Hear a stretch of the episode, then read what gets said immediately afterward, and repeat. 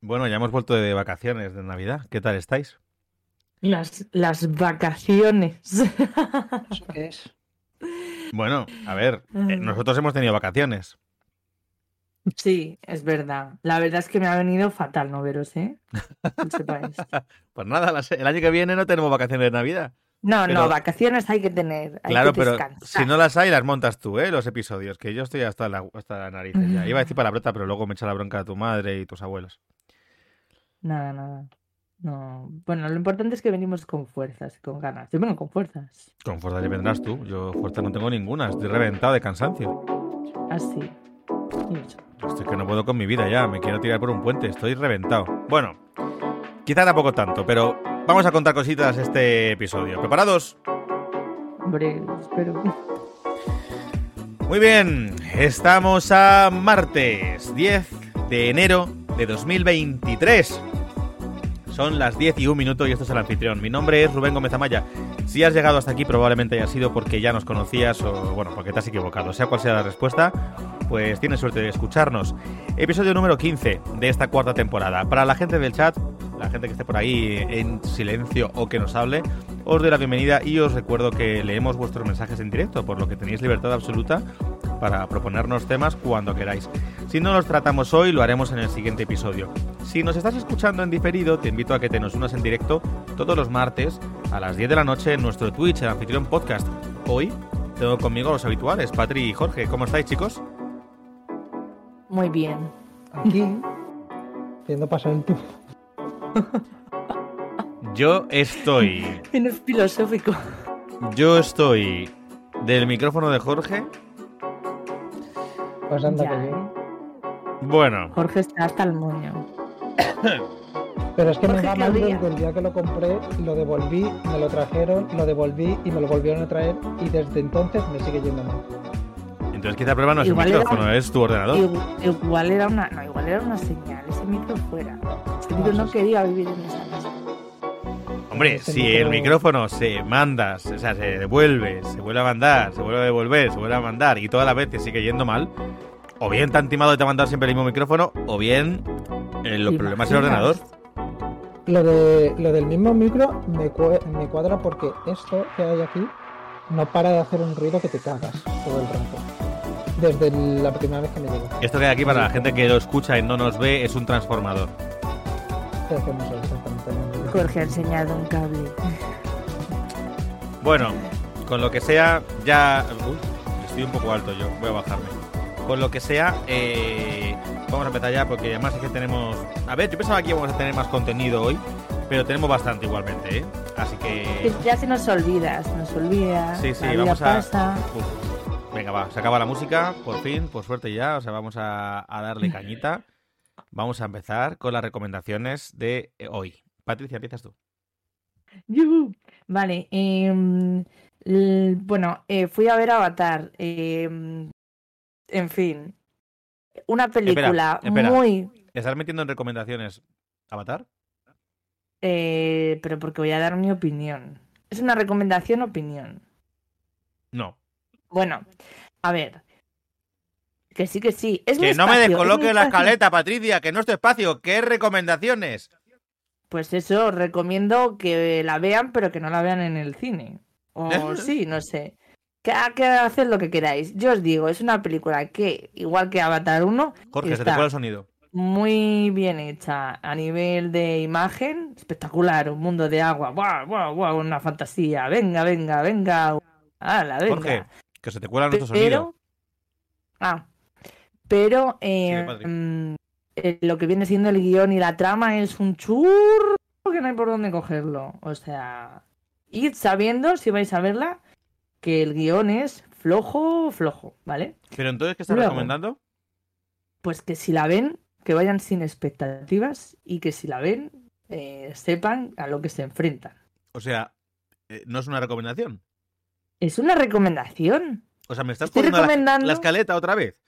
Que no la estoy Patricia, recomendando Y acabas de decir que no tiene argumento, que no tiene argumento ninguno, que no tiene argumento, Pero que es muy es un bonita de ver, churro, es muy- que es muy bonita de ver y has dicho al principio del todo que no la vayan a ver al cine. Pero si no tiene argumento, entonces no será mejor que la vean en el cine solamente para la espectacularidad. La espectacularidad. Pues por eso que decida. Yo, ya que decidan ellos y ellas. A ver, voy a leer a Rufus. Bienvenido, Rufus. Feliz año nuevo. Yo es que los pitufos grandes del árbol mágico no me gustan nada. Feliz año nuevo, por cierto. ¿eh? Pues feliz año nuevo, ya, sí, nosotros, nosotros, Nosotros- la vemos por una tradición familiar. En fin. Mm, Nosotros se refiere a Em, ella, ¿eh? no a nosotros. Sí, es, es verdad, mi familia. Eh, bueno, siguiente recomendación. Eh, Glass Onion, la segunda parte de Puñales por la espalda. Maravillosa, me encanta, me encanta, o sea, verla. Esta no voy a poner ningún pero, es que me encanta. Quiero que saquen toda una serie eh, con, ¿cómo se llama? Daniel Craig. Benoit Blanc, el personaje, Daniel Craig. Eh, hay una tercera Bueno, confirmada, ¿lo sabes? con Benoit. Pues genial, me encanta. Más que haya como que mm, como una gata Christie, pero en rubio señor, ¿vale? Em, siguiente recomendación. Me he puesto a ver, he descubierto, estaba buscando anime y he descubierto que mi, el, el- vamos, el manga que yo leía de pequeña y está en, en Netflix en plan anime. Y me he puesto a verlo y, y, a ver, es súper pasteloso, pero a mí me gusta mucho. Se llama Fruits Baskets. Ay, Fruit Basket, tío. Eso es. Uf, madre mía. En plan, con los 12 es, es eh, la movida esta de los 12 signos del zodiaco, que, que cada. La familia Soma está encantada y pues y cada uno es un signo del zodiaco y pues se representan literalmente. Ahora son 13.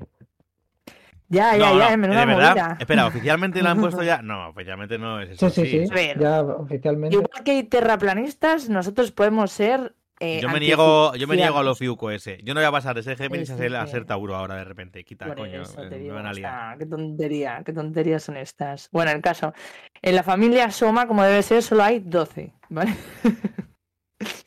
Entonces no hay problema. Fruit Basket. Y por, pe- bueno, penúltimo, em, Sabrina, me está encantando. Rubén me acaba de fastidiar un poco porque me ha dicho en privado que cancelaron la última temporada. Me parece un crimen Netflix. Deja de hacer eso. ¿Por, Lo, va a seguir haciendo. cosas? Porque la gente sigue pagando. por- ¿Por qué? Porque, sí, bueno, sí, Netflix, te odio. Gracias por la serie de Sabrina, me parece una pasada. La, la nueva, no la de Sabrina, Cosas de Brujas. La, la nueva, esa que es un poco más creepy y, y tal. Me encanta esa vuelta de tuerca que le han dado al tema de la crítica contra la iglesia. Es que me parece inteligentísima. Pero ¿por qué la han cancelado? Bueno, en fin. Y por último, eh, me he quitado Instagram de mm, en plan el simbolito del- de Instagram de la pantalla principal de, del móvil y ya no me acuerdo de que existe y la vida me va bien lo recomiendo Me alegro. sí. Espera, voy a leer a Rufus que dice 1899, también cancelada sorpresivamente. Menos mal que no la empecé por los pelos. A mí me pasó lo mismo. Rufus, yo ¿En la. serio? pues se me han dicho que estaba muy Pues me han bien dicho que está muy bien. Y estaba planteada para tres temporadas y la han cancelado. Y eso que ha sido un éxito, ¿eh? Bueno, Yo lo que Netflix. tengo entendido es que lo van a seguir en otro lado. Bueno, no, no, no, no, no, no lo van a seguir. Lo están intentando ver si lo siguen en otro lado. Ah, claro, pero que su idea Pero no es que lo vayan a seguir, eso tienen que comprarla, a ver qué pasa. menos mal Es que Rufus nos ha advertido No, te ha partido a ti, ya lo sabía. joder de verdad pues es que Patricia, pero- vives en una burbuja. sí sí total y desde Mira, que me quitan Instagram Más todavía, ¿no? me entero de menos todavía Dice Rufus, quieren hacer su Lucifer y terminarla en otra parte. Pero lo curioso es que Lucifer, es, es lo curioso, Lucifer era de otra cadena y terminó en Netflix para poder seguirla. Es que, bueno. Eh, Jorge, dale. Eh, vale, a ver. Los míos. alabado sea Satán La primera, la tercera temporada de Jack Ryan, que salió en diciembre. Yo, Eh, yo he visto el capítulo 1. ay, yo es que al principio no la iba a recomendar porque terminé diciembre recomendándola, pero la tercera es que me está gustando un montón también, entonces pues Es que- Es que, la- a ver, la primera y la segunda temporada a mí me gustaron. La segunda un poquito menos que la primera. Pero la tercera, el primer episodio me ha parecido guay. Pero eso sí, es muy, muy yankee, ¿eh? sí, pero no sé, está guay. Y han dicho que van a hacer esta, este año la cuarta, que ya va, con esa van a terminar. Así que mira, si queréis poner al día antes, pues listo. Eh, segunda recomendación, la película de Al Descubierto, que está en los cines, trata un poco de, eh, toda la polémica que hubo en Hollywood con que el New York Times sacó a la luz el, el caso de Miramax y todo lo- el escándalo sexual que había. De Harvey Weinstein. Nuestro gran amigo, el productor de confianza. Luego iba a hacer una recomendación, pero que es toda conjunta, que son canales de YouTube, que eh, es de los que, digamos, yo escucho las noticias e intento estar un poco actualizado. Eh, uno es eh, Tamayo, Tamayo Visión, que habla mucho del tema de estafas piramidales y todo eso. Mientras te va en el canal secundario de Twitch hablando un poco del tema actual. Links Reviewer, que habla ¿Quién? exclusivamente de videojuegos. Links. No, que se, me- se escucha un poco mal. Diga el canal. eh, Links Reviewer, Oh. que es un canal que es únicamente videojuegos, solo que ahora sí hace como unos minicasts de, eh, pues eso, hablando de temas también de actualidad, un poco como lo de Tamayo. Y el último, el podcast de Mundo Skrull, que es únicamente de cómic. Habla un poco del tema de la actualidad de cómic y cosas que van sucediendo. Entonces, pues si alguno de los tres os interesa, perfecto. Y por último es el vicio que tengo desde finales de diciembre, que es este de aquí, ¡Ah! Mm, vaya. Eh, Jorge ha enseñado un videojuego de Zelda en la pantalla. Sí, sí. El Zelda Breath of the Wild, que Rubén tiene la culpa de que lo esté jugando. Y es que estoy viciadísimo. O sea, me dijo, cuando lo empieces a jugar, júgatelo solamente a ese porque te va a gustar, no sé qué. No, es que solamente puedo jugar a ese. O sea, solo me entran ganas de jugar al Zelda. Es que es una maravilla ese juego. ¿eh? Es una maravilla. Sí, sí. Pero yo no, pero yo soy el culpable porque yo se lo he pedido a los reyes del Jorge. Yo no he hecho nada. Han sido los reyes. Ah, mira. Claro, claro. Han sido El los rey reyes. mago. Yo ahí no. Sí. Baltasar es el que siempre le Claro. pido yo. Ah, Pues ese sí. fue el que me lo trajo. Pues Gaspar está levantando pasiones. Ya, no, yo pido, yo pido a No Baltasar. estás siempre. actualizado, No, no, no. Rubén. De eso que me enteraba hasta yo. Yo es que voy siempre con los inmigrantes. En realidad son los tres inmigrantes. El otro día lo hablábamos. digo, si Sí, son en los realidad tres. sí. O Pero sea, como asocias blanco con. Ya sabes, ¿no? Bueno. eh, yo, fíjate, me ha venido una recomendación con lo que ha dicho Jorge de lo de los youtubers y tal y de los canales. Hay, hay, un, hay un youtuber, o bueno, que está ahí en, en YouTube, que me gusta muchísimo porque hace vídeos cortos y, y otros no tan cortos. Perdón.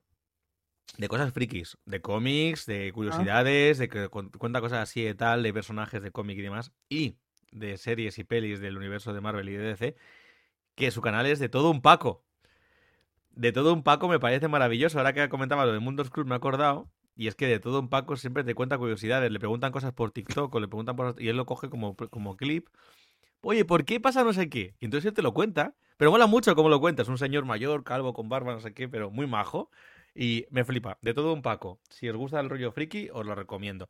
Aparte de, eso, aparte de eso, eh, ahora voy a venir con las que yo realmente tenía apuntadas. Que ver, Pensaba que ibas a hablar del Rubius cuando es yo un youtuber que no sé qué. Sí, ahora mismo. Bueno, sigo. Eh, luego quiero recomendar una canción que no sé muy bien de cuándo es, no sé cómo es de antigua o de nueva y tal, debe tener unos meses por lo menos, por lo menos, pero es que me he viciado mucho. No la conocía de nada, no conocía al grupo. El grupo se llama AJR y la canción se llama World's Smallest Violin, el violín más pequeño del mundo. Os la recomiendo. es- o sea, es una canción que tiene un ritmo muy alegre, que te, que te, Me te siento estafada. pero la letra es bastante deprimente. Porque Ajá. habla básicamente de un tío que no para de pensar en, pues mi abuelo fue a la Segunda Guerra Mundial, fue un tío noble y no sé qué, mis amigos tienen amigos vapeadores y son amigos guays, no sé quién hace cosas importantes, mi padre hace no sé qué, mi madre hace no sé cuánto. Yo solo le doy la turra a mi psicólogo que se aburre de decirme que, que, que que pedirle que, que le toque el violín este. Eh, no, no sirvo para nada, pero bueno, vamos a hacer no sé qué, anda, hazme favor y por lo menos escucha mi pequeño violín, que me parece importante para mí, no sé qué. Está muy guay, está muy guay en realidad. Eh, mola, mola mucho. Y sobre todo que en realidad es una canción con un tono muy alegre, muy divertido, pero con un mensaje que dices, pues eh, AJR, World's Smallest Violin. Luego quiero recomendar, bueno, una de mis recomendaciones me la ha quitado Patricia, que es la de Glass Onion. También iba a recomendar la película. Así que esta vez ha sido Patri la que me ha, recomenda- me ha quitado una recomendación. Siempre, como soy el último, me la quitáis. Vaya. Pues eh, Glass Onion me parece un peliculón, la verdad es que me ha gustado mucho. Yo era muy fan de Puñales por la espalda y Glass Onion pues me ha gustado bastante también. Para quien no lo sepa, porque Patri no lo ha dicho, está en Netflix. Eh, ambas se pueden ver en Netflix, de hecho. Y En la plataforma que todo lo roba. en la plataforma que la verdad es que no me gusta mucho. Y sin embargo, curiosamente, no me gusta mucho, pero el- mis otras dos recomendaciones que me quedan hoy son de ahí. Una es la serie de Dark, que me viene a colación con 1899, porque los creadores de 1899 fueron los creadores de Dark. Eh, le- llevo años queriendo verla y la tenía ah, eh, ahí apoltronada. Y como me pillado un mes de Netflix, pues justo me, me he puesto a ver cosas y entre ellos es Dark. Me he visto la temporada 1 y me ha flipado. Es densa que te cagas, es súper complicada, muy jodida. Ah, Estamos hablando de ciencia ficción pura en cuanto a viajes en el tiempo. Estamos hablando de movidas, de paradojas temporales. Hablamos de. Bueno, movidas tochísimas. De. Hablamos de. de mm, eh, física cuántica. Hablamos de. Bueno, movidas. Pero Pero hay que ser listo para verla. hay que ser atento. Hay que ser Anda. perceptivo y hay que estar atento a lo que te cuentan. Con eso, y con eso creo que, aunque no seas muy listo, lo puedes sacar. Listo en el sentido de inteligente de ciencias. Yo no soy listo de ciencias y sin embargo lo entiendo. Pero también es verdad que estos temas me gustan mucho. Recomiendo Dark. Llevo la temporada 1, ¿eh? Me dicen que me van a explotar la cabeza cuando termine todas, pero son tres temporadas. De momento con la 1 me ha flipado. Y mi última recomendación, y esto os va a petar un poquito la cabeza porque no os lo vais a esperar. Vengo a recomendaros, también de Netflix, como digo, un reality show. Oh, The por Mole. favor. ¿Quién es el topo? Eh, no tengo ni idea. Básicamente me salió y dije, uy, pues me llama la atención la premisa. Imaginaos un grupo de 10 personas que, de hecho, al parecer es un remake de un, reality antiguo, de no sé dónde sería. Y la han vuelto a sacar. Entonces, imaginaos 10 personas que están eh, decididas a sacar eh, conjuntamente con pruebas, pruebas físicas, pruebas de ingenio, parecen skip rooms total, ¿eh? Con pruebas del estilo, mientras estaban ahí, pues viajando por Australia, eh, 10 personas que están queriendo sacar un bote común, el cual, se va, como se van a ir eliminando, pues tienen que averiguar quién. Bueno, no quiero adelantarme todavía eso. Eh, una persona quedará y esa persona que quede se llevará el bote, en principio. El bote que vayan recolectando entre todos. Pero claro, ¿qué ocurre? Que entre ellos hay un infiltrado, un topo. Ese topo- Su misión, su única misión, es conseguir que pierdan cada vez más dinero. Hasta arruinar el bote. ¿Qué pasa? El objetivo de los demás es averiguar quién es el topo.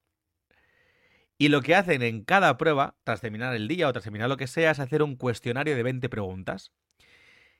En esas 20 preguntas que son aleatorias de cosas que han pasado a lo largo de ese día o de sí, de ese día y tal, básicamente, pues yo qué sé, co- cosas como el topo, para averiguar, ¿no? Como cosas sobre el topo. ¿El topo le gusta la música clásica?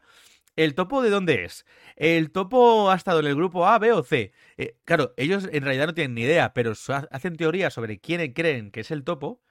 Y al final pone, al final, ¿quién cree la foto de los que quedan, de los concursantes, quién cree que es el topo? Y entonces votan.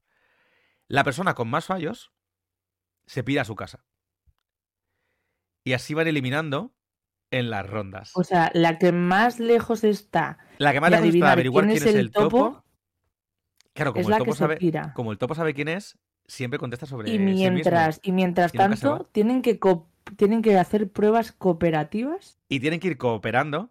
Y eso hace, además, durante todo el juego, va haciendo que ellos se generen entre ellos dudas, eh, intrigas. eh, mm, es una movida, pero os digo, vaya, vaya, vaya reality más guapo. O sea, eso sí, saca lo peor de algunos y que te quedas con la boca abierta diciendo, ¿ha hecho esto? no me extraña. Hay cosas que son como exenciones. Si, tienes, si consigues una exención, básicamente te libras de, de hacer el cuestionario al terminar el día. Pero la exención siempre tiene un- un pago, que normalmente lo pagan todos. Por ejemplo, había uno en el que si quieres hacer no sé qué y tal, pues tienes que, para conseguir una exención, tienes que gastar dinero del bote eh, haciendo tal. Y entonces había una que hizo una, una apuesta como súper alta para llevarse ella seguro de la exención. Otra, eh, podéis ir liberándoos uno a uno de un sitio que es un almacén ahí y todos estáis encadenados, podéis ir liberándoos uno a uno. Cada 10 minutos abre esta jaula en la que está una llave, pero como estáis encadenados, solo podéis acercaros de uno en uno y liberáis vuestra cadena.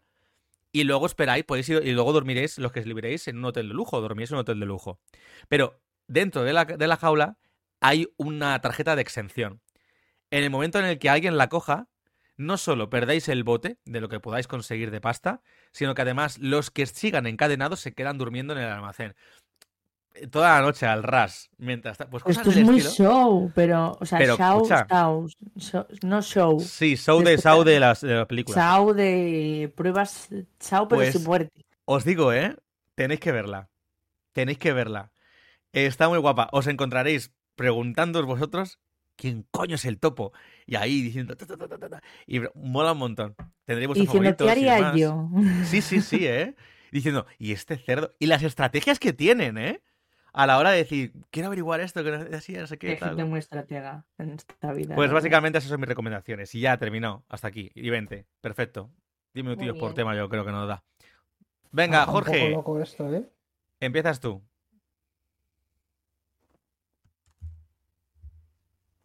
¿O Jorge, no? No, no, que es que se me ha cortado. No te Que empiezas tú, digo. Venga, Ah, vale, vale. tu primer vale. tema. tus El temas. Primer tema iba a ser eh, Ibrahim, ¿vale? Es No, un- Jorge, no me jodas la escaleta. Os lo he dicho al principio. Tu primer tema es otro. Sí, sí. Empieza por el tocho. Pero qué tocho, si me has... Jorge, tú y yo vamos a hablar después de este programa. Que lo sepas. O sea, Jorge, ¿qué te he dicho? Que para enlazar con el de Patricia, que empieces con el otro. Con, con- con el de Patri. No, No, con el otro. tuyo, que has dicho que es el MIM, que tienes otro igual del mismo tema. Claro, por eso, pues eh, ese lo dejo para el final, ¿no? Pero el tocho no era el de... Jorge, No. A el ver, tocho no es el de, el de Patri. pero ¿cómo que le...? ¿Sabes Tú qué? último, Patricia, empieza tú con tu tema, que le jodan a Jorge. Vale, vale. Venga, Patricia, tu tema. nada, lo mío es cortito en realidad. Em, es que el otro día me enseñaron eh, el chat GPT, no sé si lo habéis oído hablar de él. Es como una, intelig- o sea, una inteligencia artificial que lo que hace es como rollo iOS o en plan el Siri de, de iOS Sí. o alguna mierda, el Siri o no sé cómo se llama el otro, un Alexa o un tal, ¿no? Son como... Lo que pasa que Alexa y, y esto y el Siri lo que hacía era como buscar y presentarte el resultado, ¿no? Y esta eh, inteligencia artificial lo que hace es que te genera lo que tú le pidas. Entonces, eh, pero a nivel escrito. Entonces, eh, por ejemplo, me contaba... mm, Es la de los textos, la de los relatos y... me contaba, claro, me contaba Luis que en Estados Unidos eh, han tenido que ponerse las pilas porque, claro, tú le dices a, escribes en el chat, eh, cuéntame todo lo que sepas sobre, no sé, el tema del siglo XXI, de, sobre eh, tejidos que se lleven en la pasarela de la Mercedes Week. Y, y entonces te hace como una redacción en 100 palabras y te hace una redacción en 100 palabras sobre ese tema. Entonces la, la peña estaba utilizándolo para hacer sus redacciones y sus deberes y sus cosas. Cosa que me parece de ponerles un 10, eh, por otra parte. En plan, joder, no. están utilizando las herramientas que tienen a su alcance No, no. para, Mira, hacer, para hacer las cosas. Pero tú podías, por ejemplo, decir, básicamente, escríbeme una historia de... Sí, sé cuál es. Escribe una historia de Harry Potter en un mundo cyberpunk eh, rodeado de... mm, no sé, rodeado de neonazis. Y en una historia de 50.000 palabras. Ya y está. lo hace. Y, y te hace una historia. Eh, dice Rufus, chat GPT ha muerto de éxito. ¿Qué significa eso, Rufus? Ahora nos traduces. Sí, el otro día cuando nos volvimos a meter había co- colapsado. Ah. No, no, ya no te dejaba meterte. Yo creo que mucha gente lo ha conocido y, y ha, y ha petado el servidor, no lo sé. A mí lo que me pareció brutal es que yo, por ejemplo, le pregunté, pues yo que sé, dudas que tengo yo a lo mejor en mi trabajo sobre em, eh, ¿cómo consigo hacer, por ejemplo, le pregunté, ¿cómo consigo hacer eh, dos, unir dos columnas en Excel sin perder em, datos una de la otra? Y un segundo, tenía la respuesta y me he tirado buscando en Google. eh, no sois ni imaginar con el tiempo. Y encima te lo contesta como súper. eh, podrías hacer tal, no sé qué. Excel es no sé qué, no sé qué cuantitos. Podrías hacer. O sea, parece que estás hablando con una persona y eso es muy creepy. O sea, te lo e- explica súper bien. dice Rufus, lleva desde finales de diciembre colapsado y ya no está disponible. Pues yo entré eh, hace tres días, pero luego ya no me dejaba volver a entrar. ¿Estás llevando No la contraria a Rufus? No, ¿eh? Sin ánimo de, de llevarle la contraria a ¿Estás Rufus, llevando... pero No, no, estás llevando la te contraria juro, a estuve, Rufus. estuve hablando. A Rufus ya y está le llevando. pregunté, No, le pregunté si el Patricia. papa, el papa Ratzinger Patricia. era nazi. Y nos explicó Patricia, que, que no era llevando- nazi, que, le estás llevando la contraria a Rufus. que no, pero que, No, que pero sí, que te deja, o sea, te deja entrar, te deja entrar, pero luego ya te, ya no te, no, es Pero no como te deja salir, selectivo, a lo ¿no? mejor. No, a lo mejor tienes suerte y entras, o sea, a Luis le costó como un par de intentos, entró, pero luego ya no, no la ha vuelto a dejar entrar. Es como, puedes catarlo una vez, pero ya nunca más.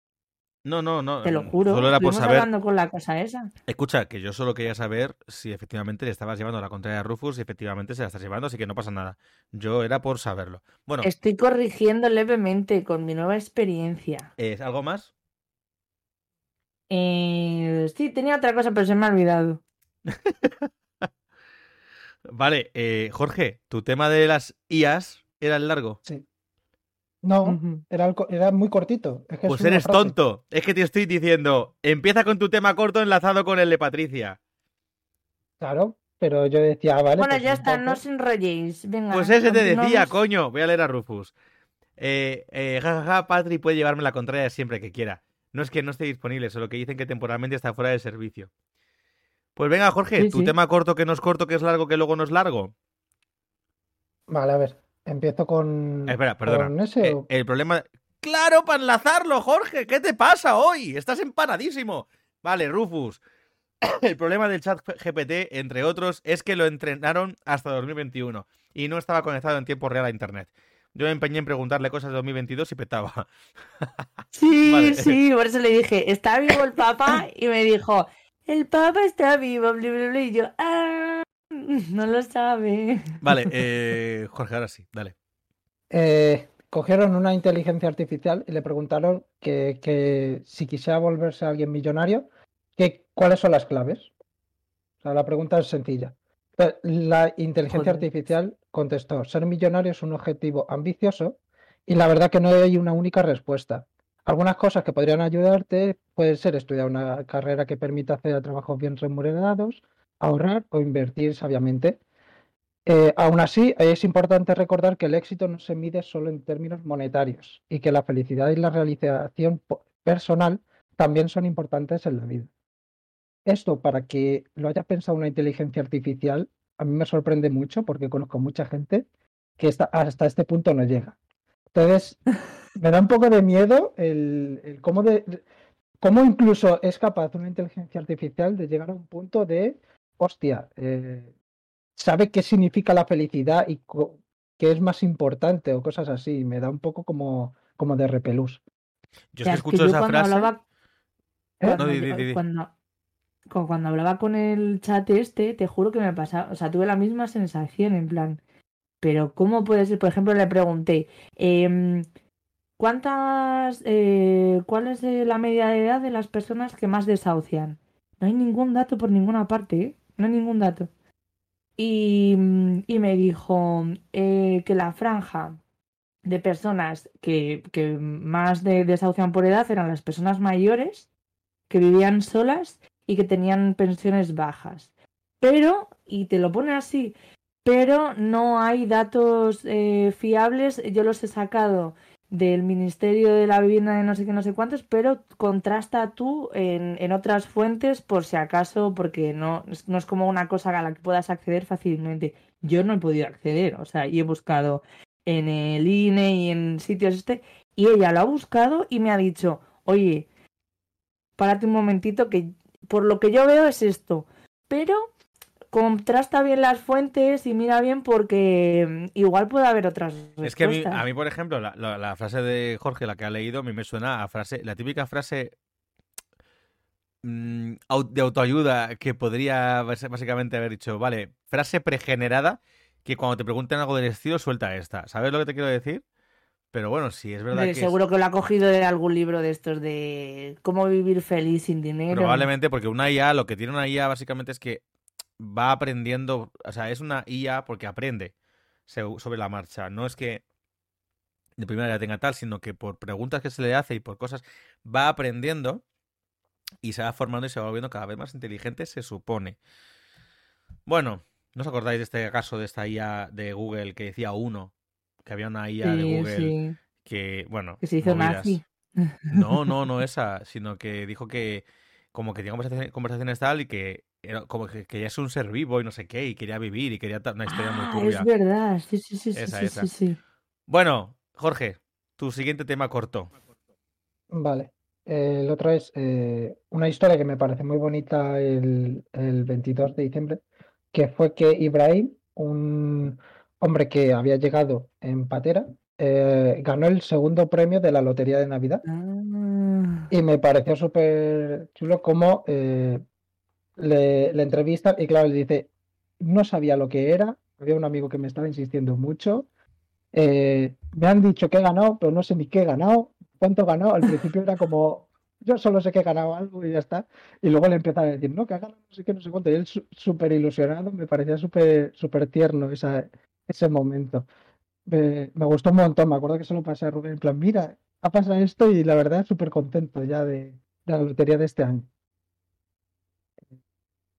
Y luego es el único para día que veo las noticias. y lloro en plan de, ay, qué baja la gente. por una vez que pasa algo bueno, sí. Pero bueno, luego hay gente también se le ha echado encima y demás, pero bueno, por la mierda de siempre. Eh, bueno, ya el, el último tema era que eh, el 31 de diciembre, creo que es el, el 31 cuando, cuando ocurrió, el 31 o el 30, porque estaba todo muy, muy junto. Lo que pasó fue que eh, hay un ex eh, El 30 luchador creo que fue. ¿Eh? Creo que fue el 30.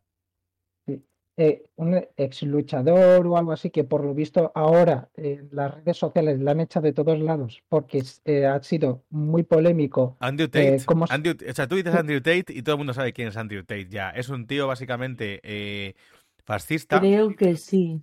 es de ultraderecha, eh, de la ultraderecha americana, que, mm, que básicamente... Te lo pongo muy en contexto, ¿vale, Jorge? Para no... Espera, pero silencia un momento que se cuela mi sonido. Básicamente es un ultra, ultra, ultra radical de la derecha americana, que mm, norteamericana, que era luchador profesional. Y de ahí encontró un filón en TikTok y cosas así. Era un foco de declaraciones homófobas, sexistas, eh, racistas. Le tocaba absolutamente todo.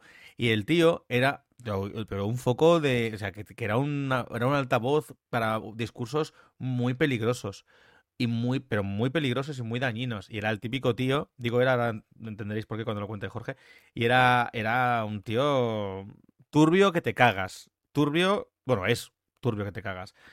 Pero, pero la gente no, o sea, sí, algunas redes sociales ya le vetaban, pero otras no. Cuando, por ejemplo, Elon Musk vino con el discurso libre y tal, volvió a permitirle que volviera a Twitter, por ejemplo, porque le habían echado. Cosas así del estilo, ¿no? Bueno, ahora sí, ¿Cómo te pueden echar de Twitter? En plan. ¿Cómo te pueden echar el Twitter de Elon Musk? No, no, no. Cuando Twitter no era de Elon Musk, echaron a Andrew Ah. Tate, igual que echaron Vale. a Donald Trump, por ejemplo. E Elon Musk abogando Vale, esa libertad de, de discurso mm, tan Sí, Sí, esa de libertad de hasta que, me según gusta. Sí, según según la libertad que le convenga, pues por, si- por ejemplo, permitió que volviera Donald Trump, aunque Donald Trump le dijo que se, que se jodiera, que no le interesaba, y, y a Andrew Tate, que Andrew Tate sí volvió. Sigue. Pues la cosa es que cogió, estaría aburrido el pobre, y pone por Twitter, él es negacionista, ¿vale? Esto hay que dejarlo claro. Entonces, coge y le pone a Greta Thunberg, le Ah, pone sí, un sí. tweet que le pone, eh, "Has, eh, tengo 13 coches que No, 13, contaminan no sé 33 cuánto". coches. 33, pues 33. Es que yo sabía que terminaba el 3 y era dos cifras, dije, vale. Y empezó pues eso, a hablar de, tengo no sé cuántos coches, consumen no sé qué, y le cogió y le dijo, si quieres, Greta, te paso mi lista de, de los coches que Dame tengo". tu correo, dame tu correo y te paso mi lista de coches súper contaminantes. Entonces coge Greta y pone, sí, sí, pásamela a, y pone un correo electrónico que es una coña. No sé si me deja Rubén que lo diga lo que, cómo era el correo. Dilo, dilo. Sí, dilo, Eh, dilo. El correo que puso Greta era tengo un pene pequeño arroba cómprateunavida.com. Entonces, este, este chico lo que hace, la genial idea que tiene es, Pero espera, perdón, Eh, perdón, antes de eso. El tweet de Greta, porque no sé si tú sabes esto, se hizo uno de los tweets más virales de la historia de Twitter. Ah, sí, es que Greta es genial, de verdad. O sea, hizo esa respuesta, eh, lo petó tantísimo, tantísimo, que es que eh, se hizo de los tweets más virales eh, de la historia de Twitter y de los más virales del año, obviamente. Bueno, es que es una locura. Y entonces el otro, como vio su orgullo herido, ahí viene la parte siguiente. claro, entonces coge él y lo que hace es, se pone eh, un vídeo que sale él con una bata roja, un fondo que parece como de, de esto de madera, como si fuera una mansión, como Ricachón, no sé qué. puticlub. Sí. Y con, con un puro, Con un o sea que, claro, entonces él se pone en plan, pues eso, eh, eh, como intentando ser como el puto amo y empieza a hablar un poco de, de que está en contra de todo esto, de que le han comido la cabeza, no sé qué, no sé cuánto. Pero aquí la clave es Eh, pero, pero, pero, claro, pero con el contexto es todo muy de lujo, exceptuando. exceptuando que de repente coge a alguien y le dice, tráeme unas pizzas de una caja de cartón que no sea reciclable. ¿Vale? Entonces, en plan por hacer la coña. Entonces coge y la trae, y la pone aquí, ¿sabes? Como si yo cojo aquí X marca y la pongo aquí delante mientras estoy dando el discurso. No, pero lo de que no sea, discurso- reci- lo de que no sea reciclable, no sé si lo dijo, ¿eh? Sí, sí, porque ahora ahora es para lo que voy a decir ahora después. No, pero lo de que no sea reciclable, él no dijo nada, creo. Yo no tengo dijo- entendido que sí. No, no, no, no, creo que Bueno, no, ¿eh? déjala acabar la historia. No, es que lo de eso es que está adelantando acontecimientos, porque sé lo que va a decir, pero eso es la res- o sea, esa es la respuesta de Greta, pero Claro. no es que él dijera nada de eso. Ah, pues yo lo que tengo entendido es que sí, pero bueno, que da igual. Que yo solamente era para, para luego la, la coña. No, él lo que dijo algo así fue como que esto no, estas cajas de pizza, esta comida, no la pienso reciclar y tal, no sé qué. Algo por el estilo soltó. Eso dijo, pero no tráeme una. ¿Sabes qué decir? Bueno, la cosa es que le traen las pizzas de estas. Bueno, pues resulta, ¿vale? Esto ya lo había subido, había subido el vídeo, tal cual, y había, como a las pocas horas, salta la noticia de que eh, en un principio se decía que debido a la pizzería que era de Rumanía, la policía rumana ha detenido a Andrew Tate por presunta explotación sexual y una cosa que tenía ahí con un, su hermano y con no sé cuántos más, de, pues eso, explotación Tenía un negocio, sexual, un de- negocio de tráfico y explotación sexual. Y entonces estaba siendo buscado en varios países, entre ellos el país de Rumanía. Y nadie sabía, porque estaba en busca y captura. Nadie sabía dónde estaba. Y el Este gilipollas, y el gilipollas, cuando colgó el a este y hizo el vídeo, Jorge, porfa, que se me está colando el. Cuando colgó el vídeo, presumiendo de tal, y con lo de estas pizzas no peso recicladas de tal, era una pizzería de Rumanía. Gracias a esa pizzería, gracias a que había pedido tal, pues encontraron dónde estaba Andrew Tate y pudieron detenerle. Y entonces, Greta, Greta Thunberg volvió a la La carga. vida es maravillosa. Entonces ahí es cuando lo que estábamos hablando Rubén y yo, que coge Greta y dice, eso te pasa por eh, coger pizzas de cartón sin reciclar, ¿sabes? En plan... Eso te pasa por no re- reciclar las pizzas. Claro, pero los memes han ido hasta un punto de que ya la han cambiado, pero en un principio tú sabes que cuando te metes a Wikipedia te viene eh, como lo que ha hecho en su trayectoria. Pues en el ranking y sale último combate y pone 30 de diciembre de 2022 y dice derrota contra Greta Thunberg en el evento de Twitter. y me pareció maravilloso. Me encanta. Entonces, claro, ahora todavía se está investigando y todo, todo eso, pero es tan maravilloso que haya pasado de esa manera todo. Pero le han, le han Eh, detenido es a Andrew poético. Tate. Es que ha sido, ha sido tan ridículo y tan aplastante. Han detenido a Andrew Tate, han detenido a, a su hermano y tal. Y bueno, en eso hermano. O sea, Bueno, había eh, un montón de gente famosa que estaba apoyándole, otra que estaba totalmente en contra. O sea, ahí hubo un revuelo importante. es literalmente en plan, eso te pasa por tonto. Eh, Bueno, es que es, Ah. es- es de película esto. eh. Bueno, voy a mi tema. Es mejor que la película. O sea, ya tiene un argumento bastante más currado que muchas pelis como la de Avatar. Como Avatar, dices. Como Avatar, por ejemplo, sí. Voy a, mi, voy, a, voy a mi tema. Mi tema es un poco largo, ¿eh? Os lo aviso. De hecho, normalmente vais a, a- va a parecer que es, que es cutre, ¿vale? Lo que voy a hacer. Pero es que creo que no puedo resumirlo. Quiero contaros una Estamos historia. Quiero contaros una historia y mi historia es que quiero hablaros hoy de Christopher Lee. Del actor Christopher Lee. Jorge, ¿viste el vídeo que te mandé? Sí. Eh, no. Vale, pues mejor. Mejor, Mm. porque así te sorprende. Porque es que a raíz de ese vídeo que decidí compartir contigo una story de, de Instagram, de esa red social que Patricia está desintoxicando, pues yo de ahí dije, hostia, es que yo no sabía todo esto de Christopher Lee. Para quien no lo sepa, si es que hay alguien que no sabe, Patricia, por ejemplo, quién es Christopher Lee.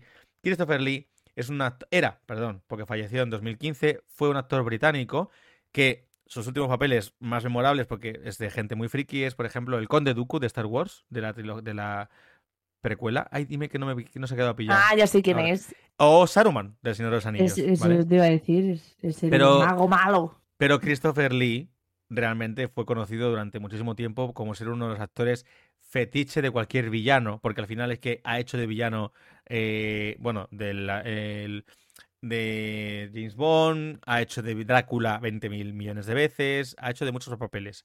Entonces, cuando yo vi una, una- una story en la que hablaba de la vida de Christopher Lee, no solo de sus películas, pues yo me empecé a interesar y dije, hostia, es que esto este hombre merece la pena hablar de él. Y buscando, investigando, no voy a mentiros, voy a leeros literalmente lo que pone en la historia de la Wikipedia, que está bastante bien resumido por todo lo que he ido encontrando por ahí, pero de verdad que creo que merece la pena contarlo. Solo vengo a contar la historia de Christopher Lee. Ese es mi tema. No quiero hablar de nada más. ¿Ves? Por ejemplo, dice Rufus, fue el Drácula de la Hammer, mítico, pero es que vais a flipar con la vida de Christopher El Lee. hombre de mimbre pone.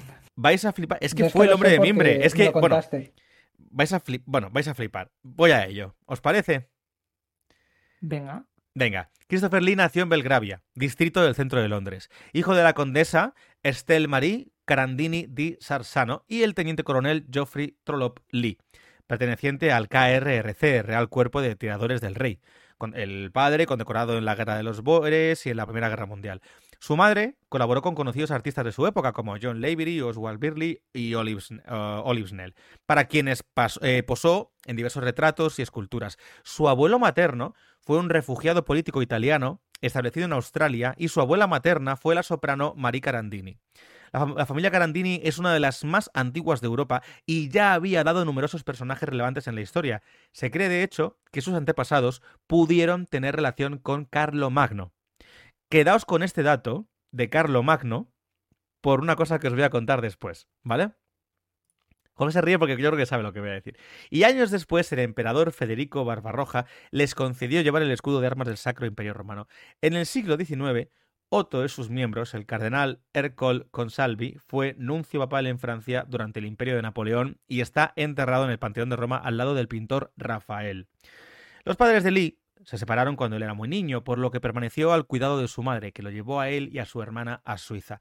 Se matriculó en la Academia de Miss Fisher en Wengen, donde interpretó su primer papel, esto siendo un crío, ¿eh? El de Rumpelstiltskin. Poco después su familia se ¡Oh! trasladó, poco después su familia se trasladó a Londres y. Lee entró en el colegio Wagner. Su madre contrajo nuevo matrimonio con el banquero Harcourt Ingold Rose. Este hombre, como no sabréis, era tío del escritor Ian Fleming. Ian Fleming es el creador de James Bond. Por lo que, a nivel práctico, Christopher Lee era primo de Ian Fleming. Seguimos. Vale. Les Lee trató de conseguir una beca para Eton, pero fue rechazado en un tribunal presidido por el escritor M.R. James, un escritor muy famoso sobre todo de, de historias de terror. En su autobiografía, la de Lee, reconoció que pese a la decepción de no haber sido becado, quedó ampliamente impresionado por James y que a través de sus escritos comenzó a sentirse fascinado por la posibilidad de intimidar a otras personas a través de su físico y su voz. Esto no lo dice aquí, quiero recordar, pero si no os lo cuento, Christopher Lee medía un metro noventa y seis. Muchos años después, Lee interpretaría los cuentos de James para la BBC en un audiolibro. Cito textualmente. Durante esa época a James lo apodaban el ratón negro, en parte por su birrete y su, su levemente siniestra capa negra, y en parte por su costumbre de soltarles un maullido a los alumnos recalcitrantes cuando menos se lo esperaban. Honestamente, no puedo decir que me disgustara del todo no haber conseguido la beca. En muchos sentidos fue una bendición. Pero sí sé esto.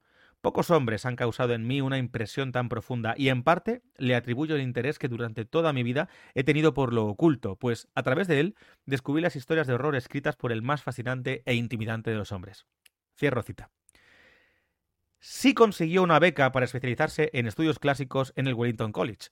Gran aficionado al deporte, a nivel escolar destacó como jugador de cricket, de fútbol, de squash, de hockey y de natación. Coordinó sus estudios con un empleo de recadero por Londres, donde cobraba una libra por semana. Acabada su etapa escolar, es que este hombre podemos hacer una película de él y, y- y aún así sería, o sea, una trilogía puedes hacer este hombre.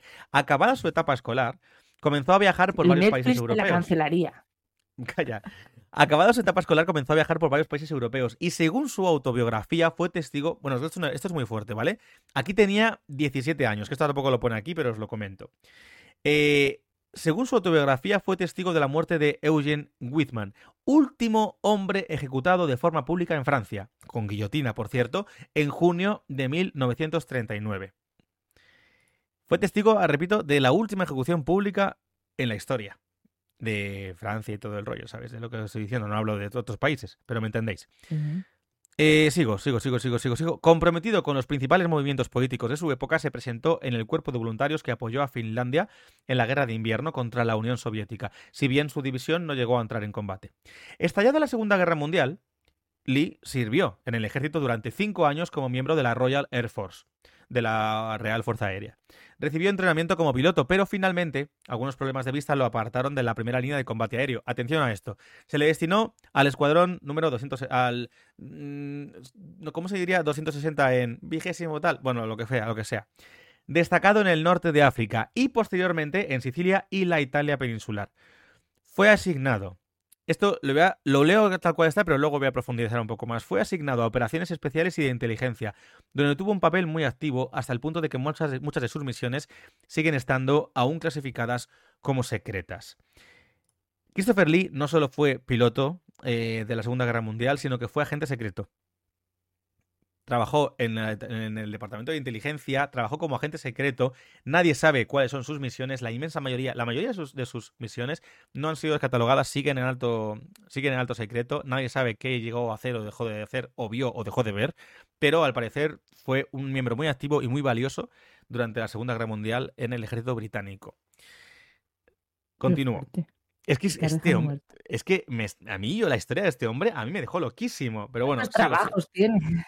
Sigo. Al terminar la guerra se retiró del servicio, condecorado y con el rango de teniente de vuelo. Aquí comienza su carrera como actor. Sus inicios fueron en la Hammer Productions, una productora que está básicamente, esto no lo estoy leyendo, pero lo resumo, que básicamente es una... Bueno, hizo otras cosas antes, ¿vale? Pero sus inicios reales, donde se hizo famoso, fue en la Hammer Productions. Hammer era la mitiquísima productora de terror, de cine de terror. Al principio no hacían terror, hacían ciencia ficción, otras cosas, pero el filón suyo fue terror. En el ochenta y pico cerraron y hubo una productora más adelante que en el 2007 como que la reabrió, como Hammer Productions, y a día de hoy se siguen dedicando al terror. Pero bueno, Lee comenzó su carrera como actor en 1946 por influencia de su primo segundo Niccolo Carandini, embajador de Italia en el Reino Unido y luego presidente de Alitalia. Carandini le había contado la historia de su abuela materna porque él no sabía que ella era soprano. Una famada soprano en Australia. Hecho que Lee desconocía, lo que le llevó a convencerse de que la interpretación ya corría por sus venas. De hecho, al principio Lee, esto tampoco lo dice aquí, quería ser eh, cantante de ópera, pero no funcionó. Así que se dedicó a la interpretación. En 1947 comenzó a aparecer en pequeñas obras de teatro, óperas también y programas de radio. Algunas de las interpretaciones que realizó como vocalista fueron en El retorno del Capitán Invencible, La hija del rey de Elfland, El cuento del soldado de Stravinsky y Pedro y el lobo, bajo la dirección de Yehudi Menuhin. Todos estos son rollos súper clásicos o cuentos clásicos o súper eh, clásicos británicos de no sé qué. Debutó en cine en el 48 con Corridor of Mirrors, dirigido por Terence Young. Terence Young. En el mismo año hizo de figurante en la versión de Hamlet, dirigida por Laurence Olivier. ¿Aquí todo el mundo sabe quién es Laurence Olivier? Mm, ¿No? Así hago de pronto, no. Bueno, fue un director famosísimo. De hecho, creo que también fue actor. Sigo. Tan famoso Pese a no que. sería. Sí, era muy famoso en la época. Pese a, bueno, y más allá, fue muy influyente como director. Pese a que ni siquiera aparecía en los créditos, pues su papel era un soldado que aparecía portando una lanza, el trabajo le permitió conocer a Peter Cushing, que interpretaba a Osric, y con quien acabaría trabando una profunda amistad. Eh, Peter Cushing, para quien no lo sepa, no sé si Jorge lo sabe. Eh, ah, mira, un momento. Voy a leer comentarios del chat y ahora lo que estaba escribiendo este hombre. Rufus. Protagoniza a Rebeca, dice Rufus. En Espartaco hacía de Craso. Es que este hombre, además empecé de villanos. Pues Peter Cushing, para quien no lo sepa, es básicamente el actor que su, había hizo muchísimos papeles. Peter Cushing hizo de Van Helsing en las, en las clásicas de Drácula, hizo, que ahora voy a entrar en eso, hizo, yo que sé, de Sherlock Holmes, hizo de muchísimos papeles, eh, hizo del propio Víctor von Frankenstein, del barón von Frankenstein. Ahora llego también a eso, pero sobre todo se hizo famoso por su papel en el general, el gran almirante, perdón, Moff Tarkin en Star Wars. Era el, el gran almirante Moff Tarkin que, mm, si os acordáis de la película, la primera película original, la antigua en la que salía Leia encadenada y secuestrada en la escena de la muerte, era el general este que la amedrentaba y el que, el que ordenó que dispararan contra Alderaan. Pues ese actor, ese personaje, es el actor Peter Cushing. Sigo. Eh, tras otras pequeñas participaciones en películas y obras de teatro como el film La princesa de Éboli con Olivia de Havilland, consiguió un papel relevante en la Batalla del Río de la Plata, rodada en el 56 por Michael Powell y Emerick Pressburg. Esta actuación le sirvió para conseguir un contrato con la Hammer Productions, compañía que lo lanzaría al estrellato. Aunque las producciones de esta compañía nunca fueron de gran calidad, siempre logró arrolladores éxitos de taquilla. Buena parte de esos éxitos se debían a la presencia de grandes actores como Cushing o el propio Lee, que se sentían atraídos por el género del terror.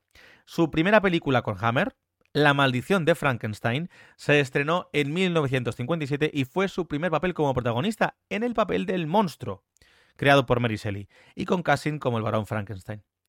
En el 58 actuó con Boris Karloff, otro de los clásicos actores de cine, vamos, pero clasicísimo, y sobre todo de terror también en Corridors of Blood. Este papel sería el preludio de una larga trayectoria interpretando uno de los roles que lo caracterizarían, el conde Drácula. Así, ese mismo año se estrenó Drácula, también conocida como Horror of Drácula, y dos años después, Las novias de Drácula. Aunque Lee no participó en este segundo rodaje por presuntos incumplimientos de la compañía al pagar sus honorarios en la primera película. Sin embargo, el gran éxito comercial de estos films reforzó la colaboración de Lee con la productora y sobre todo con el director Terence Fisher. Bajo sus órdenes rodó tres nuevos títulos, La momia y El perro de los Baskerville en el 59. En La momia, por cierto, él también hizo el villano del monstruo de La momia. En El perro de los Baskerville, claro, en El perro de los Baskerville hizo de Sherlock Holmes, en la que posiblemente es la mejor... Ah, no, no, perdón. Aquí no hizo de Sherlock Holmes. En la que posiblemente es la mejor película de la productora interpretando a Sir Henry de Baskerville, el es que no quiero decir quién es, es que no quiero desvelarlo. personaje. Es que no, no quiero desvelar. Bueno, me callo. Y con Cassin, ahí sí, perdón, ahí me he liado. Con Cassin el papel de Sherlock Holmes. Cassin es el que acabo de mencionar, ¿vale? Que eran muy amigos. Posteriormente también hizo Medusa en el 60. Recibió buenas críticas por su interpretación de Caris en La momia. Caris es la momia de la momia. Lo complejo de su rodaje, en el que debió soportar un gran peso por culpa de los vendajes, hizo que todos sus movimientos fuesen cuidadosamente pausados y metódicos, lo que dio gran fuerza interpretativa a su mirada.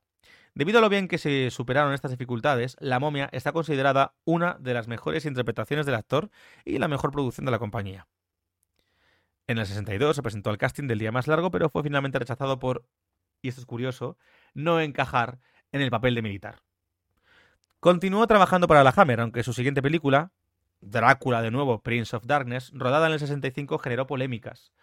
Lee no pronuncia una sola palabra, sino que su Drácula interviene solo a través de expresiones faciales y lenguaje no verbal. El guionista Jimmy Sangster afirmó que era una idea preconcebida para dar fuerza al personaje, pero Lee replicó que el silencio había sido una decisión suya debido a que los diálogos le parecían pésimos. Una mierda de diálogos, vaya y prefirió no decir ni una sola línea antes que mencionar nada. Eh, Rufus comenta, la maldición de Frankenstein de la Hammer es una puñetera maravilla. La verdad es que es muy buena. De hecho, como curiosidad, y esto no lo pone tampoco ahí, La maldición de Frankenstein eh, fue la primera película de terror rodada en Technicolor. Hasta ese momento todas habían sido en blanco y negro. Pero, como la Universal, que era la dueña de los monstruos clásicos de terror, iba a denunciar a la Hammer si lo hacía en blanco y negro, por rollo de no sé qué y por unos maquillajes y tal, pues básicamente lo que hicieron fue, bueno, pues lo rodamos en color, en Technicolor. Y el maquillaje de Peter, de Christopher Lee de Frankenstein, literalmente lo hicieron el día anterior, con látex y algodón. Y si veis el maquillaje da bastante más rollito, como... De hecho se va deformando a lo largo de la película. ¿Estás recomendando una cosa fuera de las recomendaciones? No, eh, bueno, estoy recomendando a Christopher Lee, que era maravilloso. ¿Estás recomendando? Gilipollas eres. Bueno, pues básicamente, eh, las escenas en que Drácula aparece transcurren solo durante la parte final, lo que enfureció a Lee, a que se le había dado un guion con un papel protagonista. Amenazó con abandonar el rodaje, lo que desembocó en un fuerte enfrentamiento en el que la Hammer lo amenazó con cancelar proyectos futuros o no pagarle el sueldo. Finalmente, los productores le dijeron que si se negaba a actuar, la película quedaría cancelada y él sería responsable del despido de todas las personas contratadas para, llevarlo a cabo. Así finalmente accedió a rodar la película, que logró tanto éxito que ambas partes reconciliaron sus posturas. Aquí viene un detalle. Bueno, a, todo esto voy a saltarme los momentos en los que eh, eh, Lee y la Hammer discuten porque durante varias veces le empiezan, le siguen haciendo eso. Lee solo aparece como Drácula al final de las películas para tener unos pocos minutos de metraje y un poquitas líneas. Y había discusión tras discusión con la Hammer. Al final acabaron bastante mal. Pero bueno, la productora le asignó un papel absolutamente protagonista, como recompensa después de lo que os he contado, en una nueva película. Rasputín, el monje loco. La presencia de Lee en esta película resultaba acertada por otro motivo, y es que Lee, y aquí vengo con otro detalle curioso de este hombre, es que Christopher Lee conoció durante su infancia al príncipe Félix Yusupov, uno de los nobles que asesinaron a Rasputin en el 16, y que desde la Revolución Rusa vivía exiliado en Inglaterra. ¿En serio? En serio. Pero es que podríamos seguir con el tema. Podríamos seguir contando. tienes que meter en tu libro. Es que es una locura. Podríamos seguir contando cosas sobre Christopher Lee en cuanto a la Hammer. Voy a resumir porque podría seguir leyendo, ¿vale? Pero es que me he quedado sin tiempo porque los otros temas eran más largos y no quiero dejarlo mucho más, alargarlo mucho más. Pero básicamente se siguen rodando más pelis de Drácula. De hecho, se atasca un poco porque ya empiezan a encasillar solamente en pelis de terror y solamente le encasillan un poco para eso. Y aunque hay eh, otras películas que va haciendo y son muy buenas siempre se le, asocia a eso. Sobre, todo se le, asocia a los villanos. Por ejemplo, fuera de la Hammer, fue, este era el hombre, seguro que conocéis la expresión de Fu Manchu. Sí. Fu Manchu, que era el típico, además es que era el típico oriental villano que no estaba interpretado por un oriental y era tan, tan eh, racista que apestaba, pero para la época pues era lo, lo normal. Fu Manchu era Christopher Lee. Rodó dos, películas. Las películas que rodó de Fu Manchu entre el 65 y el 69 era Christopher Lee. Pero otros papeles también, aparte de, de, de, de lo diré, aparte de Drácula, en la que también hacía de villano, por ejemplo, hizo una película llamada Las dos caras del Dr. Jekyll, en la que interpretaba al Dr. Jekyll y obviamente a Mr. Hyde también. O El hombre de mimbre, la que mencionábamos antes en el 73, una película que es jodidamente buena, por cierto. Y aún así, era una curiosidad, como curiosidad como curiosidad esta película tenía un caché muy bajo la película porque era una película que era de bajo presupuesto no tenía dinero y tal y de hecho no podían permitirse el caché de, Christopher Lee para, para, que lo interpretara pero es que a este hombre le gustó tantísimo el guion que renunció voluntariamente a sus, emolumentos, a sus con tal de poder participar en el rodaje aunque no cobrara lo que tendría que cobrar por caché oh. Básicamente los 70 de- empiezan un poco con la decadencia de este hombre después por el tema de todo esto. Pero lo curioso es que también después de eso eh, interpretó en otra película la vida privada de Sherlock Holmes a Mycroft, hermano de Sherlock Holmes. Esto hace que, como también interpretó en alguna película Sherlock Holmes, sea el único actor en la, en- en la historia de momento que ha encarnado en el cine tanto a Sherlock como a Mycroft Holmes. Otro, otra de las curiosi- las curiosidades de este hombre, por ejemplo, eh, hizo, que esto lo mencionaba antes, de villano en la- una película de James Bond, una de las de James Bond de Roger Moore, la del hombre de la pistola de oro. Aquí encarnaba al asesino a sueldo de origen español, Francisco Escaramanga. De hecho, es uno de los personajes más famosos de, de los villanos de Sherlock Holmes. Dio vida al conde de Roquefort en Los Tres Mosqueteros, y en continuaciones también lo volvió a dar y tal, que era el villano también. Y ha llegado a trabajar en películas pues, con artistas como el Charlton Heston, Anthony Quinn, James Ma- Mason. Bueno, eh, yo qué sé. Hizo una de las primeras películas que ayudó para. bueno, que era calificada como adultos, que era Eugene.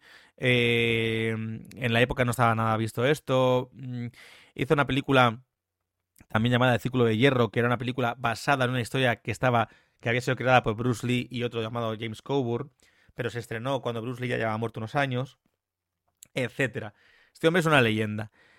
Y de hecho, cuando ya se decae y dejan de contratarle durante los 80 y los 90, que ya no se le ve en ningún lado, él siguió un poco eh, al filón, básicamente porque empezó a hacer cosas que nadie se esperaba. Como por ejemplo, salía en, en, el Saturday Night Live, que es el, el SNL, el, el programa este de comedia de Estados Unidos, haciendo papeles mucho más divertidos, mucho más amables, mucho más... eh, pues el típico invitado estrella que le invitaban y cosas por el estilo. Eh, hizo algún musical, alguna cosa. Trabajó con Steven Spielberg en la película 1941. eh, trabajó en Gremlins 2. Trabajó en Loca Academia de Policía en una de las últimas entregas, o algo así, en la última. Bueno, como Tim Burton era muy fan de él, desde siempre, le metió muchos papeles. Por ejemplo, salía como uno de los juez, un juez que salía en Sleepy Hollow. Salía como el padre de, de, de Wonka en Charlie y la fábrica de chocolate. También ponía su voz en La novia cadáver, ¿no? Bueno, Mm. hace muchas cosas. Y en el 2001 se estrenó El Señor de los Anillos, La Comunidad del Anillo. Y ya terminó, lo prometo. Que no quiero... Ah, bueno, perdóname, voy a leer a Rufus que no lo he leído. Todos sabemos que Rasputín jamás murió. Fue al inframundo hasta que lo rescató su murciélago Bartok. Y luego vino a, a- a- a destronar a Anastasia. Bueno, que no me, quiero pirar. En 2001 resulta que consigue el papel de Saruman. Lo que al principio le enfadó mucho porque él audicionó para ser Gandalf. Él quería ser Gandalf. Y estaba muy ilusionado con la, la- la Mm. idea de, formar parte del Señor de los Anillos porque era muy fan y porque conoció a J.R.R. Tolkien. Por cierto, era, eh, le conoció y, y bastante, le marcó. Y El Señor de los Anillos era una novela que leía todos los años una vez por lo menos. Entonces, en el momento en el que pudieron interpretarlo, él quería interpretar a Gandalf. Pero entre las escenas a caballo, no sé qué, que era, era más mayor que Ian McKellen, que es quien lo interpretó al final, pues digamos que no, que no lo interpretó. Al principio estaba un poco picado, pero luego la verdad es que no paraba de decirle luego siempre a, a Peter Jackson que en realidad Saruman no era malo, que era un hombre bueno e incomprendido y tal. Que tenía más bueno, más bien en su interior que no sé qué, y así todo el rato, ¿no? Es que este hombre, Christopher Lee, era una puta locura. Conoció a Tolkien. eh, era primo de Ian Fleming. eh, fue eh, espía británico de la Segunda Guerra Mundial. Vio la última ejecución en Francia. eh, o sea, la historia de Te este hombre. falta Bueno, lo de la ópera lo de, y lo de Carlomagno. ¡Ah! Es que también tenía un. Ah, bueno, es que también decir yo, ¿qué participó. Es que también participó, colaboró en un par de. Ya ni lo leo esto, os lo cuento rápidamente. En un par de álbumes de heavy metal.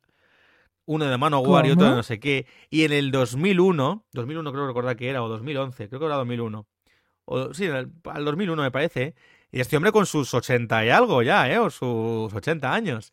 Sacó dos álbumes de heavy metal, power metal, sinfonía eh, heavy metal, básicamente, con sinfónica, que se llamaba Christopher Lee Carlomagnum o algo así, con el, co- con, con el, con el guiño a lo de Carlomagno siendo su antepasado, presuntamente. Y el tío sacó dos álbumes de heavy metal, de power metal, concretamente. Un hombre de ochenta y pico años, tocando, cantando heavy metal con un... O sea, es que, o sea, es que Es este que si hombre... ves los vídeos en YouTube es espectacular, ¿eh? Cómo se pone Este a- hombre... a cantar la voz que tiene, joder. Y ha doblado también, eh, cuando salió todo lo de Clone Wars, no sé qué, el tiempo que estuvo vivo, él doblaba todo, sus personajes, y siempre que podía doblaba las cosas, eh, de Dooku, y todo lo que podía de Saruman, siempre ponía la voz, eh, tenía muy buena dicción a la hora de hacer doblaje. El tío era un crack, era un crack. Y claro, me pongo a investigar sobre la vida de este hombre, y cuanto más investigaba, más me, más- me, me- me apasionaba. Y es que digo, es que yo solo quiero venir a contar Y hoy... este, este hombre no tiene una, en plan, no ha escrito una biografía, o sea, no tiene una, Tiene un libro autobiográfico. Tiene una autobiografía, que es donde sacó lo de, por ejemplo, lo que habló de su antiguo mentor, el que no le dio la beca y todo el rollo. Ah, porque digo, joder, de verdad, la gente se, en plan, vive cuatro cosas y, y se pone a escribir autobiografías con 30 años. Y aún este así era muy humilde y consideraba que su carrera era un fracaso. Y que no ¿En había marcado a nadie. Sí, sí, porque muchos que le conocieron lo decían. Y de hecho, por ejemplo, cuando trabajó en el. 70 y pico, en la película 1941 con, con Steven Spielberg, a Peter Jackson, que lo estuve leyendo, el director de Señor los Anillos, le comentó así como curiosidad que, bueno, que, que nada, le daba pena porque le gustó mucho trabajar con Steven Spielberg, pero que seguro que se acordaba de él. Y entonces Jackson, que tenía el teléfono de Spielberg, dice, pues espera, que le vamos a... O el correo, dice, espera, que le vamos a mandar un correo. Grabó un vídeo así, Christopher Lee, diciéndole algo así como... eh, bueno, señor, eh, señor Spielberg, mm, un saludo desde aquí, me alegra que no sé qué, tal cual, espero que esté todo bien y me encantó trabajar con usted y no sé qué. Muy amable, ¿no? Él se pira a la cama porque es muy mayor, la, mujer le está diciendo que se vaya a dormir, Peter Jackson manda el correo y al día siguiente recibe un correo de Steven Spielberg que mandándole un vídeo larguísimo contestando a Christopher Lee todo lo que le había marcado, que tuvo que ponérselo en varios tandas porque el vídeo era tan largo que no se lo pudo poner de golpe. Mientras Christopher Lee lo iba escuchando. Todo esto lo contaba Peter Eh, Jackson. en su- y, y el correo de la época no soportó el, el peso del vídeo. Flipad, ¿eh? Flipad. Y ya estaría. Solo quería hablar de, de Christopher Lee. Ay, por cierto, bien. Carolina Bogada ha Pues- mandado aquí un emoji, no la he visto, no ha dicho nada. Carol, bienvenida, gracias, un saludo por pasarte. O sea, un saludo, gracias por pasarte. Eso, perdona, ya es que ya tanto hablar de Christopher Lee me he liado. Vale. Eh, yo con esto he terminado. No sé si quieres añadir algo más o dejamos a Patri su reflexión. que vamos a añadir, o sea, que ojalá tener una vida a la mitad interesante. Yo tenía entendido que, por curiosidad del Señor de los Anillos, que ayudó mucho a Peter Jackson, porque él mismo lo dice, con las escenas de acción de cosas como, por ejemplo, cuando tenían que apuñalar a alguien o cosas de esas, Claro, porque es que claro, esas- él sabía mucho. Es que, de hecho, hay una escena en Señor de los Anillos en las que eh, básicamente Christopher Lee le dijo, ayudó a Peter Jackson diciéndole, así es como reacciona un hombre o como muere un hombre cuando le apuñalan. Claro, claro. Cosas así que decían de que le había ayudado mucho para todas las escenas de heavy, ¿eh? acción y todo eso. Es heavy de todo lo que este hombre sabría y habría llegado a ver. En plan, tranquilo, em, así no reacciona la gente a la que apuñalan, ¿vale? No, es que O sea, lo que a- digo, y conoció a uno de los, de los eh, asesinos de Rasputín, conoció a... eh, bueno, era primo de lo También que digo podría- yo. También podría interpretar al, al último decapitado. de, idiomas que sabía así no. Así no es como se decapita la gente. Esto no es lo que hacen los decapitados. Bueno. vale, Patricia, ¿preparada para hacer tu reflexión? Sí, me meo un poco, pero. Pues aguanta que ya Sí. acabamos. Venga, Patri, ya empieza. ¿Qué nos cuentas hoy? Bueno, hoy me he puesto profunda y vengo a hablar de un tema la más de complejo. La percepción. Ahí lo dejo como tema light, para, como podéis ver. Em, para definir la percepción y centrarnos un poco más, podríamos decir que es el proceso por el cual nuestro cerebro da forma a los inputs o estímulos que recibe a través de nuestros sentidos. Esta es eh, mi definición de estar por casa y para lo que vamos a abarcar hoy nos vale, porque que sepáis que en mis años mozos de estudiante universitaria, cuando veíamos los procesos cognitivos era un maldito circo, ya que los ilustrados hombres pensadores de la época no se ponían de acuerdo ni para atrás. Y a día de hoy me consta que tampoco es que hayan investigado muchísimo más, ni hayan llegado a ninguna conclusión.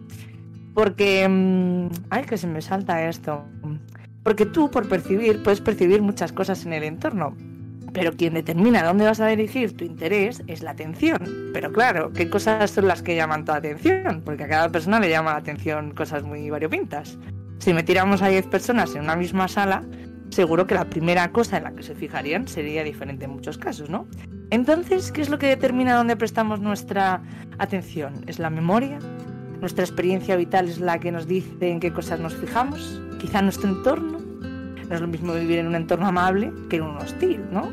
En fin, voy a frenar aquí, eh, paro de ponerme en plan punset, porque, como os he dicho, la comunidad científica, estos hombres, eh, no han llegado a ningún consenso firme sobre cómo funcionan los procesos cognitivos y el cerebro sigue siendo un poco desconocido. Tengo que beber agua, recordármelo para el próximo día. Lo que sí podemos afirmar entonces es que la percepción, dependa de lo que dependa, es totalmente subjetiva, selectiva y temporal. ¿No os ha pasado eso de que de pronto se os empieza a caer el pelo y no veis más que calvos por la calle? ¿O estáis en plan antibebés y no paráis de ver críos en el parque? ¿Es que acaso el universo ha conspirado contra ti porque el universo no tiene otra cosa que hacer? ¿Y ha generado alopecias y embarazos a tu kiski? Pues no, ya estaban ahí. Lo que pasa es que antes no los percibías. Ahora voy a dar un paso más. La autopercepción. O sea, imaginaos todo esto que hemos dicho que pasa con nuestro cerebro, con las cosas de fuera, por así decirlo, pero ahora sobre nosotros mismos. Me peta el cerebro, o sea, me flipa lo sencillo que es caer en una autopercepción errónea. Os pongo en contexto. El otro día vi una peli eh, que se llama No culpes al karma de lo que te pasa por gilipollas. Básicamente el personaje principal de esta historia toma una serie de decisiones de mierda, por cierto, eh, porque se basa en cosas absurdas que ella percibe que son trascendentales. Y se monta una peli del copón y tú desde fuera estás viendo como diciendo, Dios mío, es que no tiene sentido. O sea, ¿pero por qué? ¿Por qué está haciéndose esto? Pero ella lo ve súper claro, porque su percepción le ha dicho que es por aquí, ¿vale? En estos días he podido ver cómo personas que son profundamente cotillas aseguran no tener ningún interés en la vida de los demás. O gente que piensa que es neutral o tranquila cuando es completamente reaccionaria. Ya sé yo. Eh, de pronto empiezo a pensar que quizá la gente que percibimos como gilipollas es que tiene una percepción completamente diferente a la nuestra de la vida. ¿Quién sabe? Por eso creo que es fundamental compartir y socializar, porque desde fuera podemos tener varias percepciones cercanas que pueden transmitirnos cosas que a nosotros se nos escapan o que no somos capaces de ver, para lo bueno y para lo no tan bueno. Así que cierro mi reflexión creyendo que es importante que reservemos momentos para sentarnos con nuestra gente querida y les contemos nuestras percepciones. Ojo, cuidado, no es una barra libre, ¿vale? Para ser sinceras ni sinceros, esa sinceridad no con asertividad y desde el cariño. Y sobre todo escuchar sus percepciones sobre nuestra persona. No vaya a ser que seamos unos gilipollas integrales y andemos culpando al karma. ¿Ya? Ya está. ¿Has visto qué rápida? Espera, porque he tocado un botón. Vale. Eh, pues sí, la verdad es que sí. La música sigue, ¿eh? Bueno, pues que siga, que siga. No, no, es que me encanta. Bueno, mira, yo aprovecho y, y, menciono una cosa. No sé si le he puesto bien esto, ¿no? Porque, joder, toca el botón. Es que no he calculado muy bien el tiempo, no sabía cuánto podía enrollarme. Pero no pasa nada, porque como Rubén se ha enrollado de más, pues yo me enrollo de menos. No, la verdad es que, bueno, mira, está terminando ahora el tiempo. Pues antes de poner la música de cierre, es que me la acabas de recordar con lo del final. Me hace mucha gracia. Eh, que además hemos hablado de justo de las percepciones y de no sé qué. yo, ah, sí, cuéntame más. cuéntame más, cuéntame más.